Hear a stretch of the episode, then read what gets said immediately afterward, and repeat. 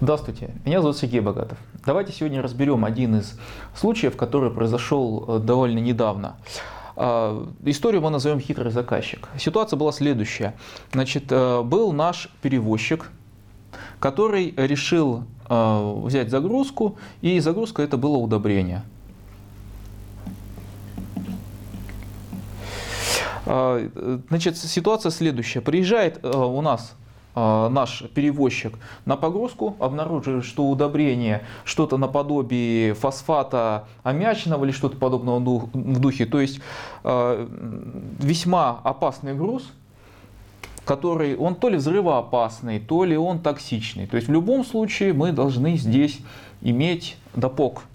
То есть э, водитель должен иметь специальную квалификацию для а, перевозки подобных а, подобного груза. И в случае, если у него квалификации такой нет, во-первых, сумасшедший штраф на организацию, во-вторых, лишение водительских прав и прочие всякие приятные неприятности. И неприятные неприятности. Поэтому, естественно, когда он приезжает на перевозку, обнаруживает такой груз, от этой перевозки он отказывается. Потому что, ну сами понимаете, повези этот груз, он возьми вот так вот взорвется, и даже вплоть до уголовной ответственности. А, поэтому к чему, собственно, вся эта история, к чему я вам сейчас это рассказываю? К тому, что если вы приезжаете на загрузку, у вам а, должны а, на загрузку передать именно тот груз, который вы который у вас указан в заявке или в товарно-транспортной накладной. Естественно, вы проверяете, чтобы эти грузы совпадали.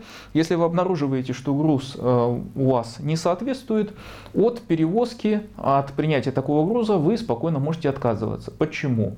Потому что подобная вещь называется непредоставление э, груза для перевозки. Неважно, вы ехали условно за шкафами, вам предъявляют э, на перевозку тротил уже интересно. Вы поехали условно за теми же шкафами, вам дают скамейки, груз другой.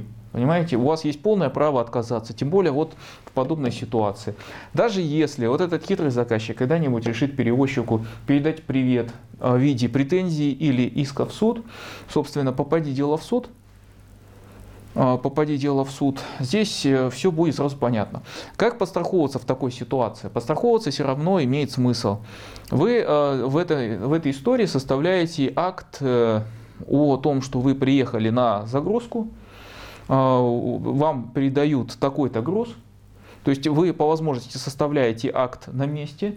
Второе, вы обмениваетесь электронными письмами.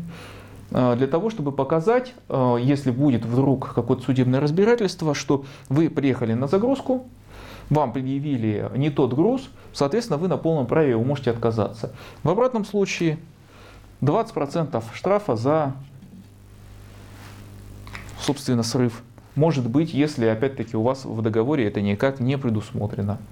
Поэтому дерзайте, используйте, и если вам пытаются предъявить несуществующий, точнее, груз, не соответствующий документам, или уж тем более требующий каких-то там специальных разрешений или, например, того же допога, спокойно отказывайтесь.